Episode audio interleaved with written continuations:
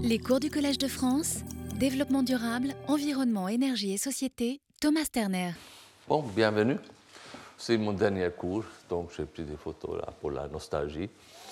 Euh, ça a été un grand plaisir et euh, je sais qu'il y en a quelques-uns qui sont venus chaque fois, c'est très gentil vraiment. Euh, la dernière fois, là, je vais parler de l'encouragement, les, les, politiques, les instruments de politique pour encourager l'émergence des nouvelles technologies et la relation entre ceci et des, politiques normaux de, de, changement climatique comme le taxe carbone ou des autres instruments. Euh, la deuxième heure, c'est Patrick Ricky de Grenoble qui qui, vient vous parler, euh, donner un séminaire. Donc, euh, voilà. Euh,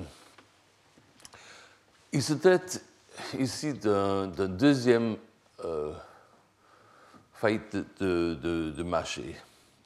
donc, pour la recherche, il y a, il y a des, des incitations, évidemment. et par exemple, imaginez-vous que vous pourriez, euh, que vous êtes chercheur et vous découvrez une méthode pour résoudre le problème euh, changement climatique. C'est un peu comme si on pouvait résoudre le problème du, cancer euh, une fois pour tous. il y a des, suggestions. par exemple, de fertiliser l'eau de la mer avec du, de l'affaire. Il manque de l'affaire du point de vue des alges. Et avec, euh, avec euh, une fertilisation de fer, ça pourrait faire une explosion de production d'alges. Et les alges, ça capte évidemment le, le, CO2. Et, et, après, les alges peut-être tomberaient à la fond du, de la mer et, peut-être le, CO2 serait capté. Bon, il y a des théories là-dessus. En fait, moi, je crois que ça serait probablement un désastre écologique local, mais, mais laissons ça à côté. Si peut-être ça, ça marcherait, ou peut-être on pourrait capter de, CO2 de l'air euh, à travers des, euh, des amines ou d'autres choses. Euh, la question est, si, si vous ou, bon, évidemment aussi des, des, des, des, avances majeures en efficience dans les bâtiments, dans, les secteurs de transport. on peut s'imaginer beaucoup de choses. Est-ce qu'on serait, si on fait une inversion comme ça, est-ce qu'on euh, euh, est qu'on sera riche? Parce que ce n'est pas seulement euh, question individuelle, c'est plutôt les, les grandes entreprises. Est-ce qu'ils vont avertir beaucoup de ressources dans ces euh, domaines de recherche. Et ça, euh, la quantité d'inversion dans la recherche, ça dépend en grande partie de s'ils ont l'espérance euh, de gagner beaucoup d'argent après. Eh bien, qu'est-ce qui se passerait? C'est un peu comme si on, on si on trouvait une solution pour le, pour le sida, qu'est-ce qu'on ferait euh, en Afrique? Est-ce qu'on paierait 1000 euh, dollars pour chaque euh, pilule ou est-ce qu'on on, essaierait de copier la, formule et, produire localement sans payer les, droits de, propriété intellectuelle?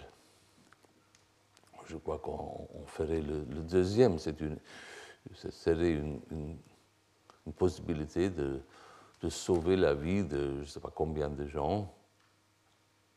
Donc il y a toujours une, une, une, risque que, la protection des droits intellectuels ou à la propriété euh, intellectuelle ne sont pas suffisamment protégés.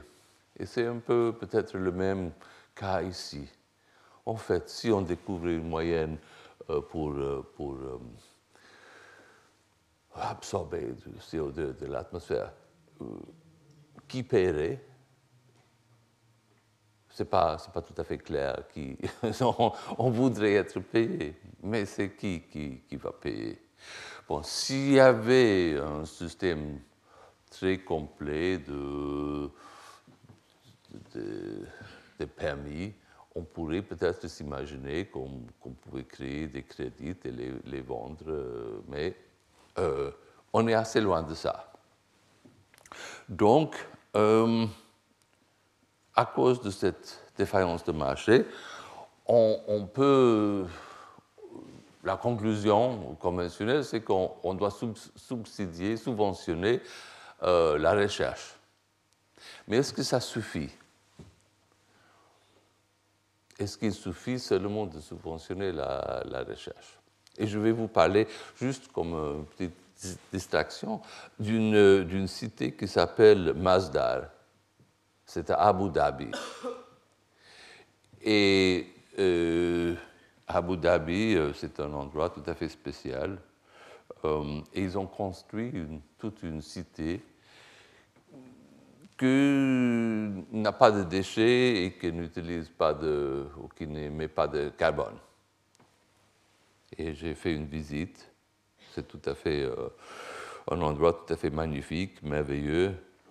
Ils ont inverti euh, la première tranche d'investissement, c'était 22 milliards de dollars. Et, c'est tout petit, en fait. Donc, c'est un grand investissement. Ce sont des jolis bâtiments. Euh, il y a principalement, il y a quelques étudiants là, il y a New York University, Harvard, ils ont des petits campus.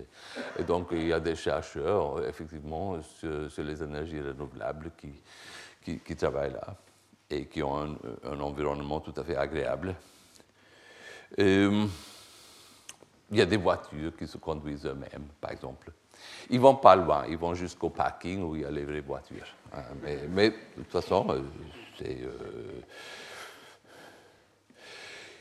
il y a beaucoup de. J'étais là, j'étais presque seul. On était. Et donc, ils m'ont fait une présentation. Il y avait deux, messieurs qui, étaient vêtus tout en blanc et, qui étaient.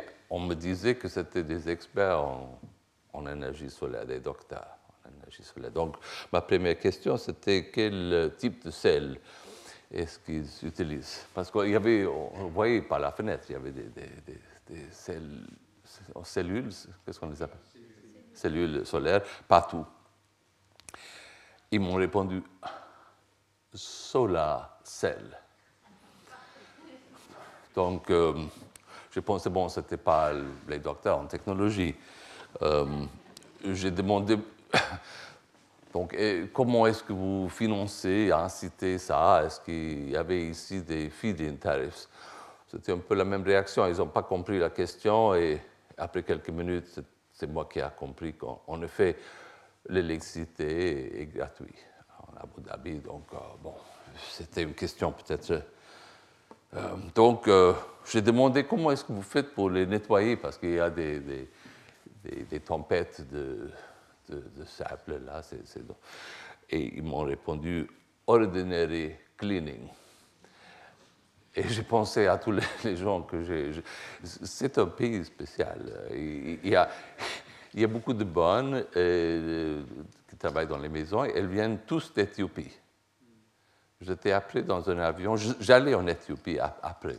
Et j'étais dans un avion tout à fait féminine. C'était la seule fois dans ma vie. Il n'y avait que des femmes dans l'avion, à part moi. Et c'était tous les bonnes qui, qui retournaient pour une fin de semaine. Euh, et les hommes euh, qui, font le nettoyage, ils viennent tous de l'Inde ou du Pakistan.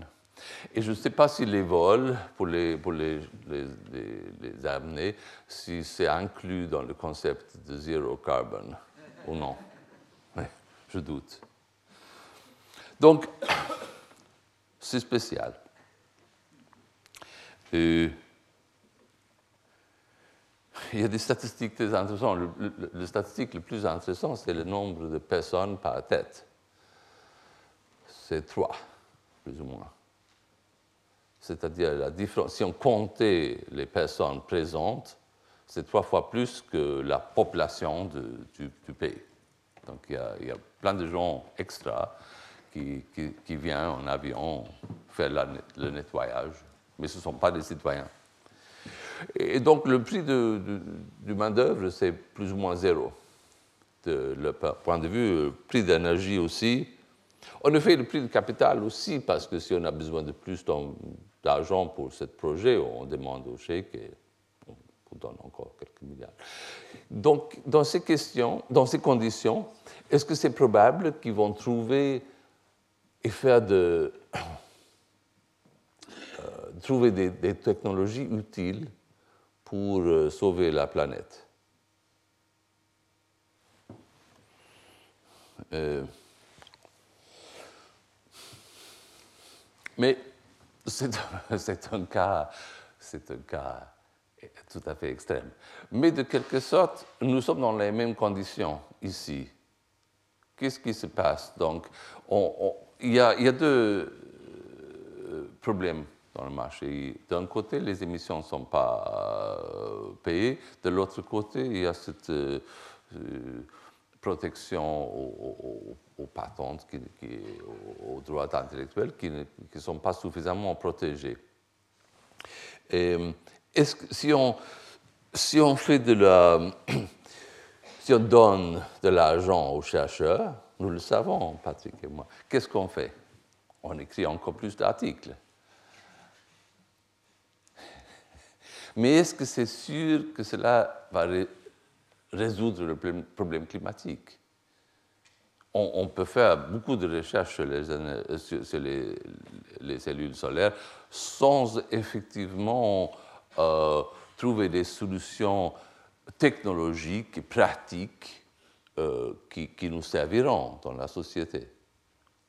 Et, c'est difficile si, en effet, euh, comment est-ce qu'en fait, on, garantit que la recherche est utile pour, par exemple, un, prix de,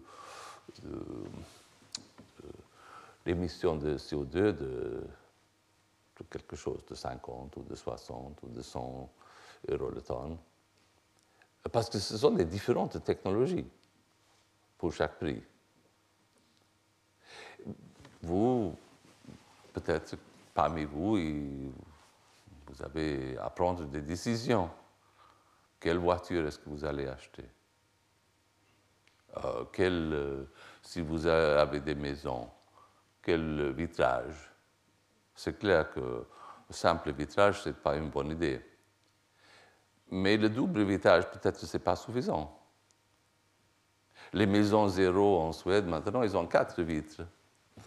Euh, donc, euh, c'est un choix. Ça dépend juste de combien on veut réduire, euh, les émissions de carbone. Ah, jusqu'à, jusqu'où? Et ça dépend un peu du, prix sombre des émissions. Donc c'est difficile, en effet,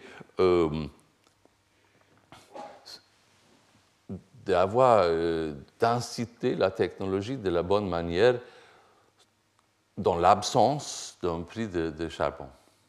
Ça suffit peut-être pas avec les, subventions à la technologie, mais parfois c'est la seule chose que nous avons. Donc c'est un peu dans ce domaine-là comment est-ce qu'on doit euh, dessiner les instruments euh, pour, d'abord pour, pour, euh, pour, inciter la technologie, mais aussi pour l'inciter dans l'absence de, des autres éléments du, du politique changement climatique. il y a les, experts en changement de technologie, ils parlent beaucoup des euh, path dependency, c'est-à-dire que si on commence dans un chemin, et c'est difficile à. C'est comme les, pour les ordinateurs. Il y, a, pas en France, pas tout à fait, mais on parle du, du teclage QWERTY. Je sais que le Q et le W, c'est pas le même en France, mais, apparemment, ça, vient de Quelqu'un a fait ça il y a 100 ans pour, euh, pour une machine à écrire, et après, tout le monde l'a copié pendant des centaines d'années ou plus. Donc il y a une, dépendance. Si on commence avec une technologie, on, continue. Il y a des effets d'échelle, il y a des euh, effets de, des externalités de network, il y a plein de choses. il y a learning by doing, il y a plein de choses qui, qui créent un lock-in dans, des technologies. Et pour rompre cela, il faut parfois un choc. il y a aussi beaucoup d'effets de, de, de, risque qui entrent dans les... Et, je vais vous parler un peu d'un article que j'ai écrit. C'est juste un aspect de risque. Mais, mais donc, comment est-ce qu'on nous savons que dans 30, 40 ans, nous ne devons pas émettre presque pas, pas de dioxyde de carbone du tout. On doit arrêter d'utiliser les, les, fuels comme, euh, fossiles. Donc, on, on, peut faire, soit on peut euh, essayer de réduire les émissions aujourd'hui, par exemple en isolant les, maisons, c'est l'abattement qu'on peut faire tout de suite euh, parce que ça, si on le fait maintenant, ça réduit le taille du problème qu'on a à résoudre demain. Ou on peut faire de, de la recherche. Ici, il y a des cellules de graphène. C'est une nouvelle idée, une nouvelle technologie solaire. Euh, comment doit-on prioriser entre l'abattement aujourd'hui et la recherche aujourd'hui? Et donc, euh, quand il y a une, euh, des, incertitudes sur les dommages et des incertitudes sur, donc sur les, combien, à quelle vitesse on doit réduire les émissions. il y a beaucoup d'incertitudes en fait. Il y a, une incertitude sur le climate sensitivity et, beaucoup d'autres. Ça crée une incertitude sur la, les buts qu'on doit avoir. Euh, et dans cet article, nous, nous étudions l'effet de cette incertitude sur le choix entre abattement et recherche. Donc, euh, à ce modèle, je ne vais, pas, vais pas trop entrer dans, dans, les détails du modèle, mais c'est deux périodes, c'est aujourd'hui et c'est l'avenir. Il y a les coûts d'abattement dans chaque période, et ça dépend évidemment de, de, la technologie et du stock de capital qu'on a. Euh, l'abattement, on fait soit l'abattement, on peut penser à isoler les maisons, par exemple, aujourd'hui ou, demain. Euh, donc, nous avons un coût marginal d'abattement et nous avons un, but qu'on veut atteindre. On peut soit faire, ça c'est pour la deuxième période, donc dans la première période, on peut soit faire de l'abattement, soit on, peut faire de la recherche. Si on fait, euh, bon, il y a deux technologies, je dois aussi dire. Il y a une technologie d'abattement euh, normale et un backstop qu'on peut penser, ça pourrait être énergie euh, solaire ou nucléaire ou autre chose qui, n'a pas de limite euh, et ça pourrait avoir des limites aussi si on veut, mais normalement on pense que le backstop ça n'a pas de limite, on peut faire autant qu'on veut et ça a un coût euh, fixe, mais, mais élevé. Et dans ce modèle, si on fait l'abattement aujourd'hui,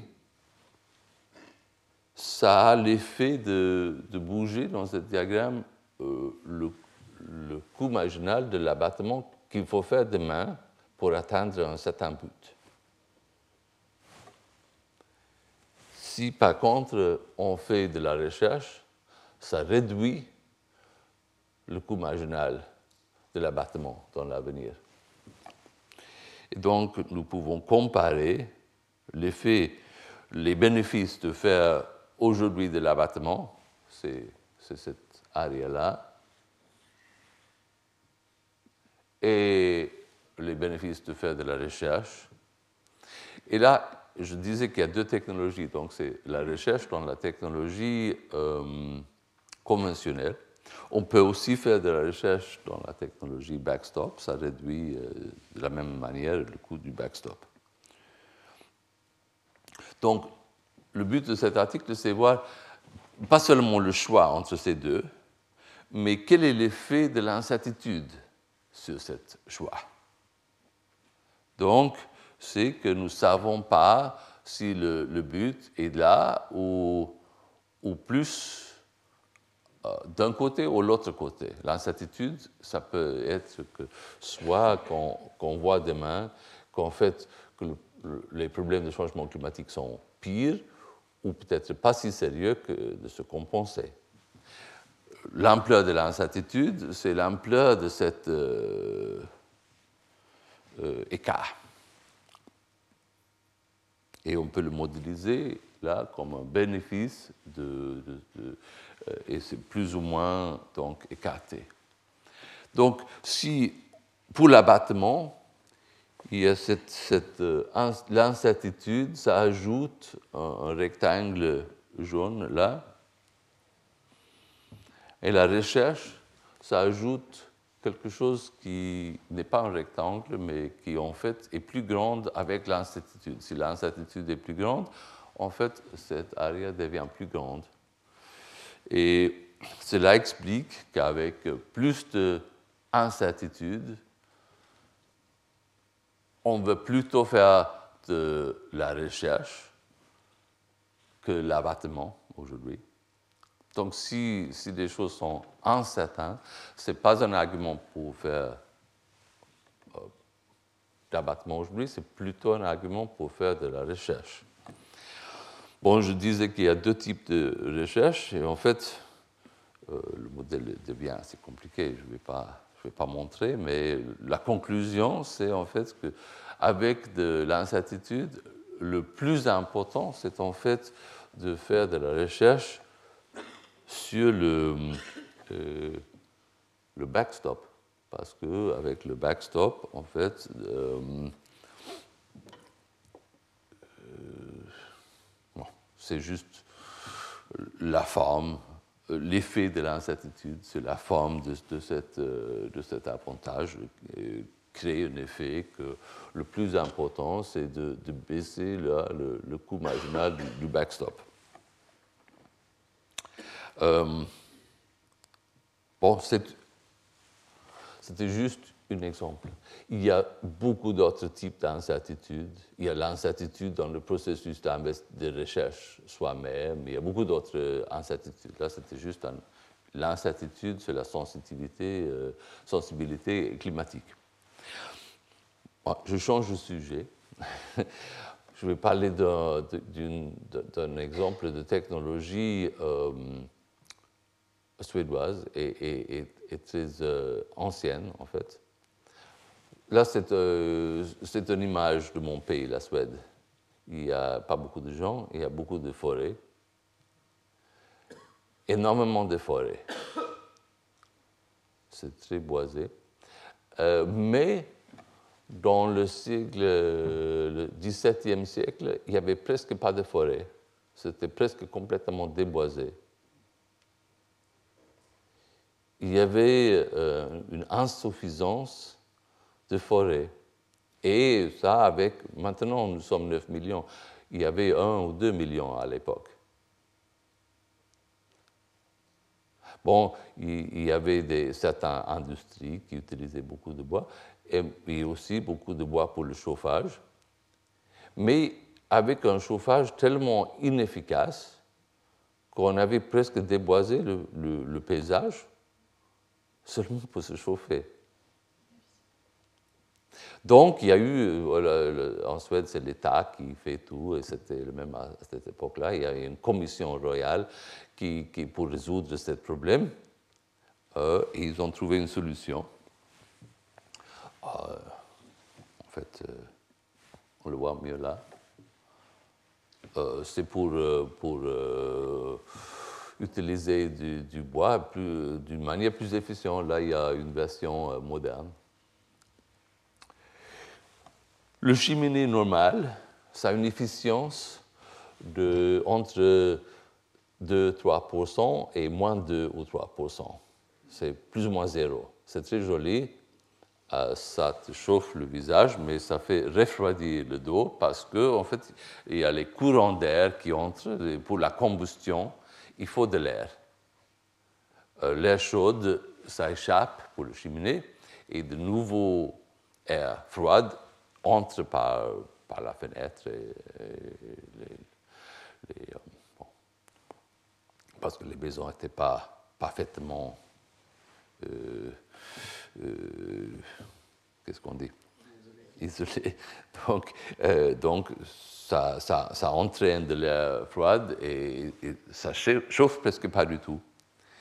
Mais ça, ça a une efficience thermique de presque 90%.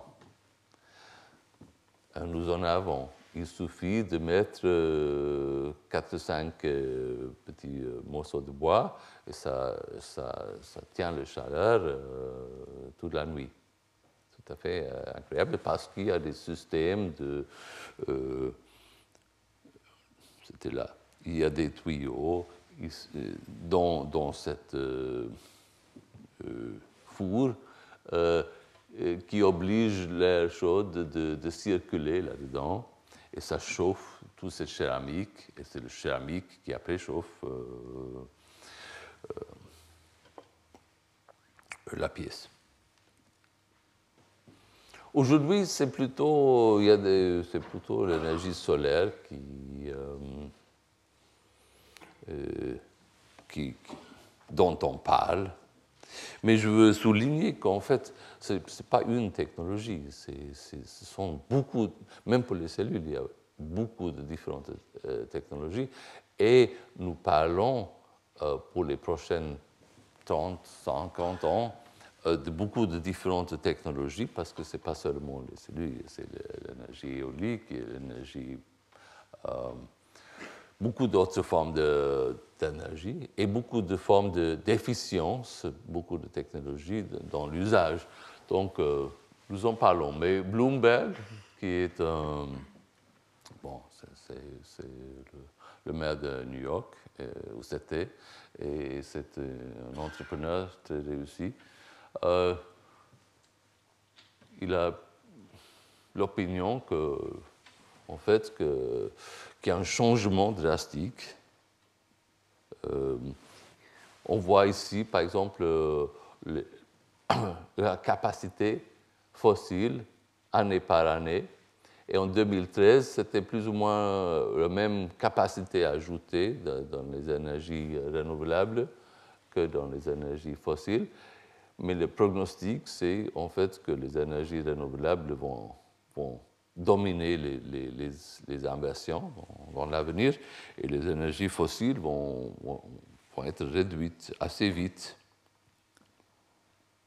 Là, ce sont euh, dans toute l'Union européenne les, euh, les nouvelles installations. Euh, ici, c'est éolique, là, c'est gaz, c'est le seul qui est fossile, et là, c'est photovoltaïque. Et après, il y a des quelques petites réductions, quelques petites, mais en fait, le, en gros, ce qui se passe dans les dernières 15 ans, ce sont énergies renouvelables et gaz. Là, c'est une base euh, militaire en Allemagne qui a été convertie en plante, euh, en euh, production d'énergie solaire. Taux de croissance, en fait, quantitativement, l'éolienne est plus important. Le solaire a un taux de croissance qui est encore plus grande. Euh, les, capacités à installer, ça, ça, double plus ou moins tous les deux ans. C'est euh, un taux de croissance énorme. Euh, c'était incité, je vais parler un peu plus des, tarifs après, ça a été incité par les, les, les, les, subventions. Euh, par exemple, en Allemagne, euh, là, ce sont les, les, c'est un prix garanti de l'État. euh, aux propriétaires de maisons qui mettent de l'énergie des cellules solaires sur le toit. Et le fait que ces, tarifs sont réduits dans le temps, c'est très important. parce qu'avec les subventions, il y a toujours le risque qu'on paie beaucoup trop et que les subventions créent des effets pervers et, deviennent très chères. Donc, euh, euh, c'est toujours très important de, réduire le, plus vite possible les subventions. Et c'est aussi euh, évidemment une réflexion du progrès technique qu'on a pu faire ça sans que les gens arrêtent de, mettre encore plus de, cellules sur, les, sur les toits. 2015, euh, le, vent, euh, énergie éolienne, en Danemark, c'est 42% de, de l'électricité. C'est tout à fait affolant, en fait. 42%. Oui, c'est vrai que Danemark, c'est un petit pays, mais c'est quand même un pays. L'Allemagne, c'est peut-être plus intéressant. C'est 8% solaire et 8% aussi euh, éolienne donc 16% de, l'électricité. Et l'Allemagne, c'est un pays euh, bien industrialisé, euh, évidemment, et, pas très ensoleillé. Donc c'est intéressant que ça, ça a eu cette, réussite. Euh, aussi en Chine, il y a une croissance très rapide de, de l'énergie solaire. Et dans un plusieurs autres pays.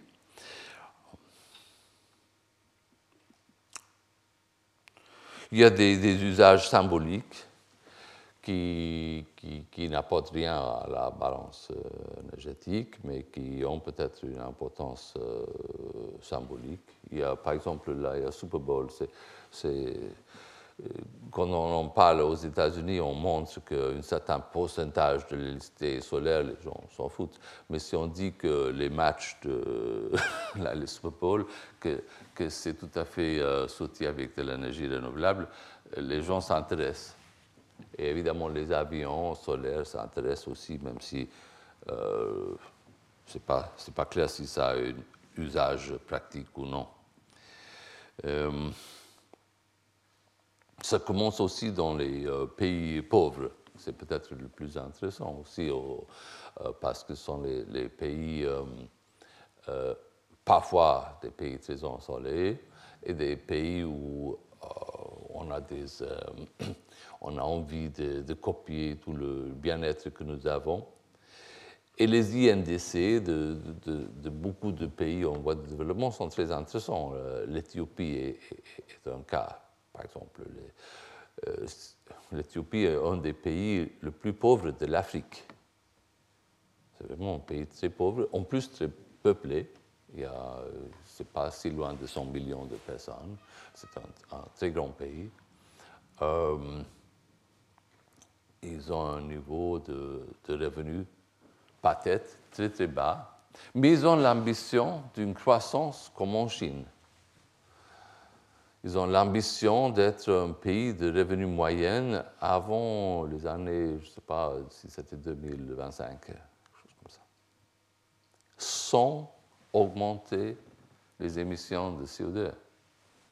Ce qui est affolant, tout à fait. Je ne sais pas c'est bon, réaliste ou non, mais c'est évidemment c'est très intéressant. Comme, euh, on doit dire qu'ils ont aussi une géographie tout à fait exceptionnelle parce qu'ils sont sur le Nil, ils vont construire des grands barrages.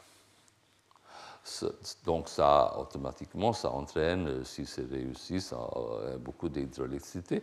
Aussi, ça résout le problème d'intermittence. Donc, euh, ils en profitent pour à la fois qui font cette, inversion très grande en hydroélectricité, aussi faire des inversions très grandes en énergie solaire et éolienne.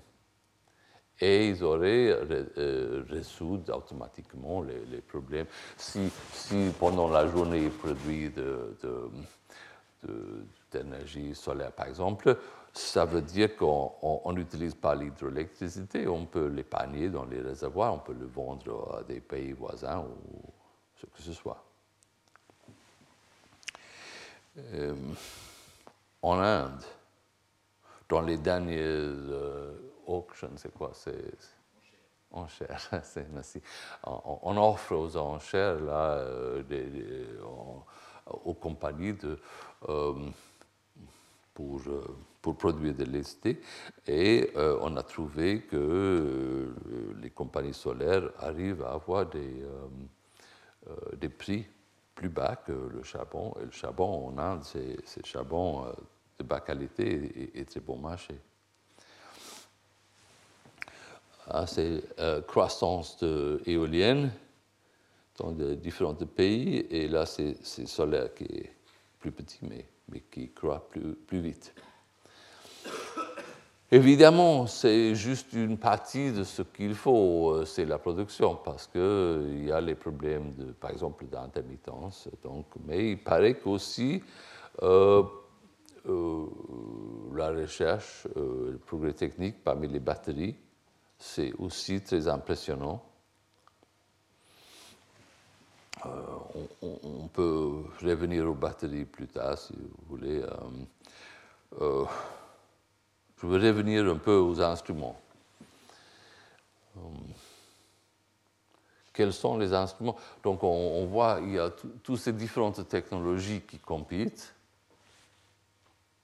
Il y a des risques, euh, des subventions pures, par exemple, si, c'est l'État qui choisit telle cellule ou tel type d'énergie solaire, euh, il y a des risques. C'est donc l'État qui doit choisir euh, la technologie à, subventionner. Ça suppose que l'État est euh, pas omnipuissant, mais omni-savant et, et, peut voir quelle sera la technologie meilleure pour l'avenir.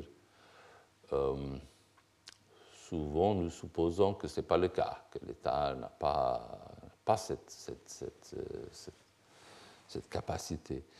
Donc, euh, on parle en anglais de picking the winners euh, et, que c'est un grand enjeu, un, grand danger des, subventions, que c'est très important que les subventions soient le, plus général possible. C'est-à-dire que si c'est une subvention, par exemple, une offre d'achat d'électricité, ce soit pour toutes les technologies que ce soit indépendant de, la technologie, ou qu'on utilise les enchères ou des autres mécanismes plus euh, développés pour, euh, pour que les différentes technologies se compitent entre eux. Euh, mais il y, a, il y a donc il y a, il y a, quand même beaucoup de détails. On peut imaginer de, de subventions à la recherche ou subventions à la production des cellules le déplacement des cellules. On peut, au lieu d'une subvention, on peut avoir un portfolio standard, c'est-à-dire qu'on peut dire euh, à, la compagnie électrique étatale, beaucoup de pays ont des, compagnies euh, étatales électriques, ou sinon, si, on n'en a pas, il y a quand même deux ou trois grandes compagnies, plus ou moins une, une oligopole. On peut le dire que maintenant vous avez 2% de renouvelables ou, de bas carbone. Euh, dans 20 ans, vous avez une obligation d'avoir 20% ou n'importe quel pourcentage. Cela, c'est un Renewable Portfolio Standard. Et ça peut même être euh, euh, on peut avoir le droit de, vendre et d'acheter. Donc une compagnie pourrait avoir 25%, une autre compagnie 15%, et ils peuvent vendre le, droit, cette, droit. Ça peut, il peut y avoir un marché pour les Renewable Portfolio Standards. Parfois, en, Scandinavie, nous avons des certificats. On les appelle les certificats verts, par exemple. Donc si euh, euh, la production éolienne ça produit pas seulement les kilowattheures, ça produit aussi les certificats. Un certificat euh, de, production de euh, mégawattheure euh, sans carbone. Et les, compagnies électriques, ils sont obligés pour chaque année d'avoir un certain pourcentage de ces certificats. Et donc, le, le producteur éolien, il produit de l'électricité et aussi des certificats. Et les certificats, il y a un marché spécial qui est créé par cette obligation. On peut évidemment aussi avoir une taxe sur la production fossile, ou on peut avoir une taxe sur les émissions CO2.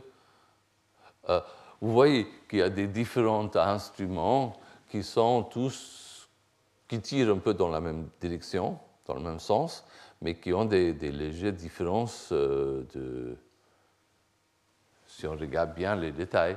Et par exemple, on peut, là, on peut lire les, plusieurs travaux de Carolyn Fisher, euh, Resource for the Future, euh, qui analysent exactement les incitations, quel est le, plus efficace pour inciter le développement technologique ou, le, prix, euh, les effets sur les, les, prix dans les différents marchés. et on trouve en général que le prix d'émission de CO2, c'est le plus général et ça serait le meilleur. C'est toujours la, même conclusion parmi les économistes. Euh, mais euh, le problème, c'est que ce n'est pas faisable politiquement. Il n'y a pas beaucoup de pays qui ont des taxes carbone ou des, autres prix sur la carbone. Donc, on revient quand même à la même question qu'est-ce qu'on peut euh, faire? Par exemple, comment est-ce qu'on doit comparer? Il y a deux méthodes le feed-in tariff et le Renewable Portfolio Standard. Ici, c'est donc euh, euh, l'État qui vous dit je vous achète un kilowattheure éolien ou solaire à un prix de autant de centimes pour kilowattheure. Et ici, c'est l'État qui dit aux compagnies électriques, vous avez une obligation d'avoir 15% euh, de renouvelables ou de non-carbone euh, dans votre portefeuille telle année. Comment doit-on comparer? Quel est le plus euh, efficace? Bon, il y a beaucoup de, différents aspects. On pourrait parler des heures sur ce sujet. Il y a, des, centaines d'articles là-dessus il y a des, certains. Bon, il y a une partie idéologie, on doit aussi dire. Idéologie et, et, euh, et, aussi économie. Et l'efficience des instruments peut être légèrement différente. On peut peut-être considérer que euh, le Renewable Portfolio Standard, c'est un mécanisme plus pur de marché que le rôle de l'État euh, en décidant euh, que, c'est plus difficile pour l'État de correctement décider le, niveau du, tarif et que le Renewable Portfolio Standard a des avantages. Il y a l'argument, il y a un fameux article de 1974 de Martin Weitzman qui explique un peu que dans ces cas, ça dépend des différents cas, mais dans le cas où le coût marginal est plus ou moins plat, euh, le, le Portfolio Standard est, meilleur pour, euh, pour, des aspects d'incertitude. Euh, mais si on parle aux producteurs éoliennes, ils vous disent que non, ces certificats verts, mon banque s'en fiche ça ne m'aide pas. Oui, ça donne, de, ça donne des revenus, mais c'est un revenu qui est trop incertain. La banque me dit euh, certificat vert, je ne sais pas ce que c'est, je ne sais pas si ce programme de l'État va durer. Je, euh, je ne vais pas vous donner du crédit euh, à cause de que vous me dites que, vous, avez des certificats verts. Non, c'est trop, trop flou. Euh, mais le feed-in tariff, là c'est clair, l'État promis euh, autant de centimes par kilowattheure, oui, voilà. Donc, euh, en effet, le feed-in tariff, il paraît, a été beaucoup bien meilleur pour inciter. Il y a un article que j'ai trouvé là, que, M. Dong, qui a démontré qu'en fait, les pays qui ont un feed-in tarif ont eu un progrès beaucoup plus rapide des, euh, de, l'énergie éolienne. Euh, et bon, c'est une analyse assez simple, statistique. Ils ont tout simplement comparé les 50 pays pendant une trentaine d'années, les pays qui ont eu feed-in tarif, les pays qui ont eu. Bon, c'est n'est pas une analyse très scientifique, ça, mais euh, bon, c'est clair que les pays qui ont choisi feed-in tarif ont en effet eu un développement plus, plus rapide.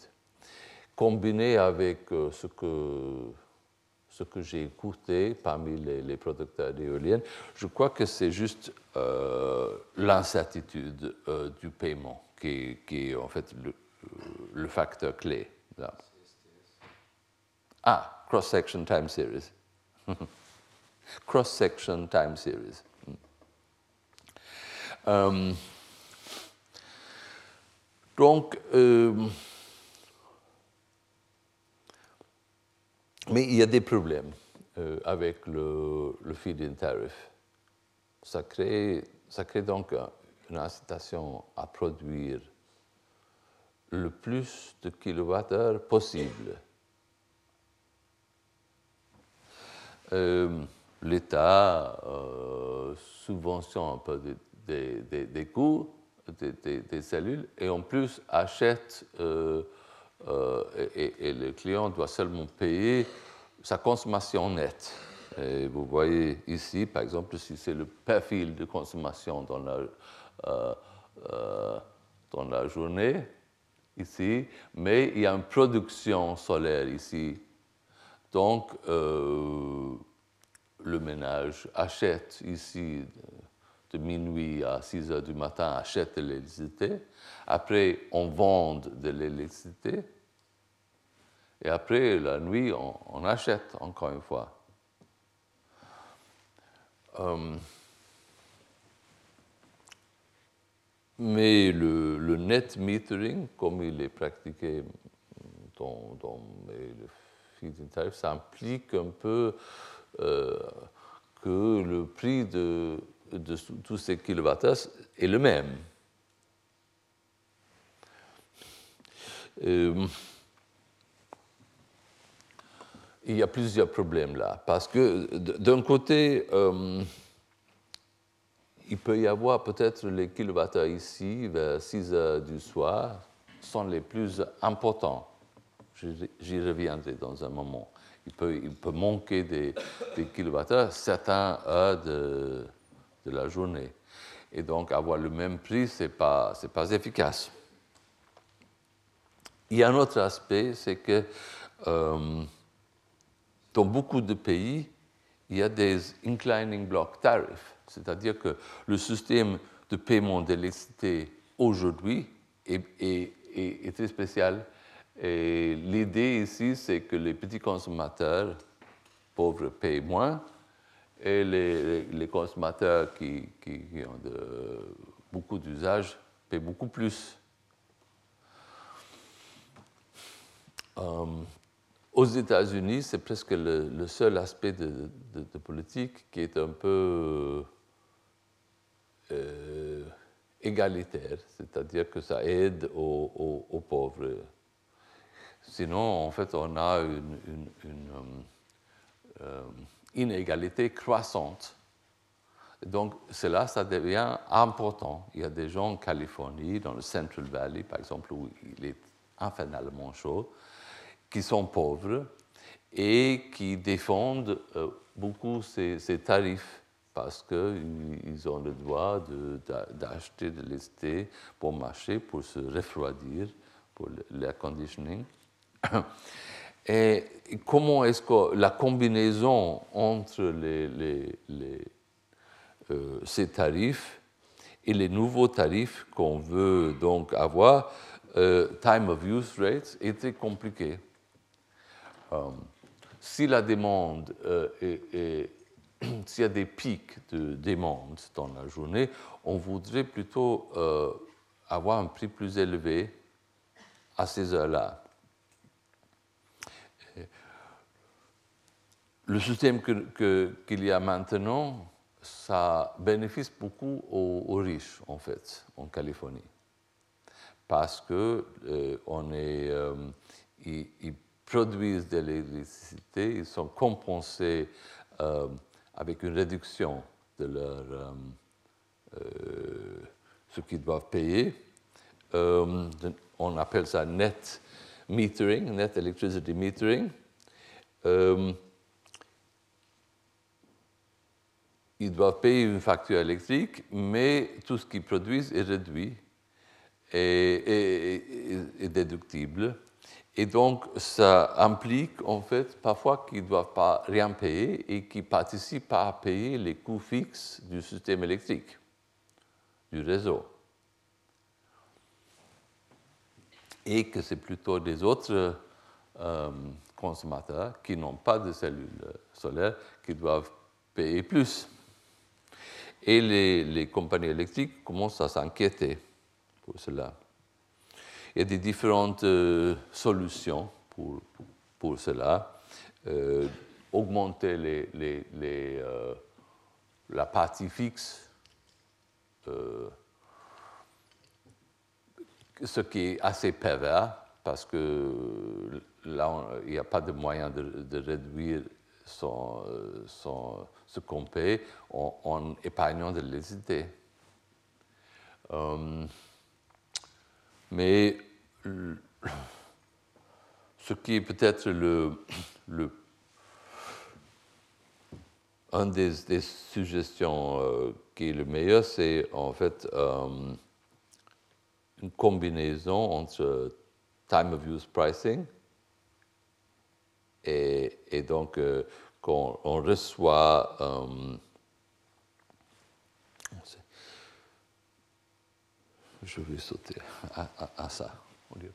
Euh, ici, c'est c'est la, la, demande et la production solaire. Et on voit il y a donc dans la journée, du, autant de, production solaire en Californie maintenant que la valeur de marginale est, bas dans la journée. Mais il y a un pic vers 6 heures du soir. Euh, quand tout le monde revient et ils commencent à. Bon, je sais pas, ils font pas beaucoup de cuisine, vous savez, aux États-Unis, mais, ils font la cuisine un peu, quand même, les, micro-ondes, et les télévisions, et les air conditioning, et, tout ça. Donc, la demande augmente. Et à la même fois, la production diminue parce qu'après 5 euh, heures, 6 heures, il n'y a pas beaucoup de production euh, de photovoltaïque on pourrait avoir, en fait, on peut produire de, euh, d'énergie solaire jusqu'à 7, heures et demie en orientant les, cellules solaires à l'ouest au lieu d'au sud. Mais comment inciter ça? Si on fait cela, si on oriente les cellules solaires vers l'ouest, on produit en total moins avec un tarif fixe par heure, on perd de l'argent. C'est encore un exemple que juste si on avait un prix de l'énergie euh, électrique qui varie selon l'heure, il y aurait vite les entrepreneurs qui, qui, mettraient soit les, solaires, les, cellules vers l'ouest, ou soit les, cellules qui se bougent un petit peu, euh, un des deux. Donc, euh, euh, l'idée, c'est qu'en fait, c'est très important d'avoir un prix d'électricité qui varie selon, selon la demande et, l'offre.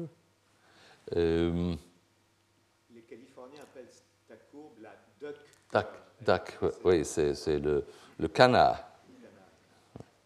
Et c'est le coût du canard qui est, qui est, le problème là en Californie. Bon, euh, je dois terminer là. Euh, donc, pour résumer un peu, le feed-in tarif, qui était simple et sûr, était très important historiquement pour euh, créé cette idée d'avoir des, cellules solaires sur le toit en Allemagne. Euh, la sûreté et l'assurance d'un prix fixe étaient beaucoup mieux que les certificats. Mais euh, c'est une expérience qui a été faite une fois. Pour l'avenir, euh, c'est clair que c'est beaucoup plus efficient d'avoir les, les, prix qui varient avec le temps, euh, avec, avec l'heure, et d'avoir les, les, enchères plutôt que des prix fixes.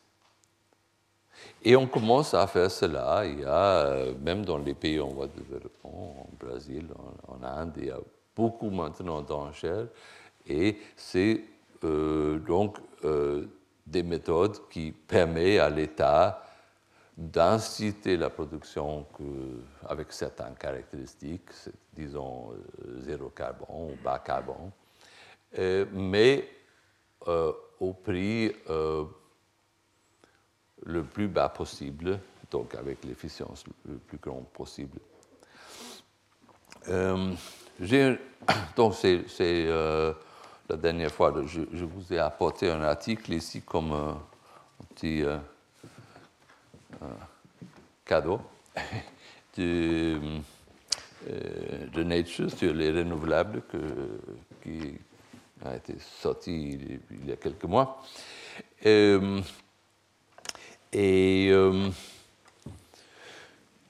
là, le titre de cet article, c'est Push Renewables to Spur Carbon Pricing.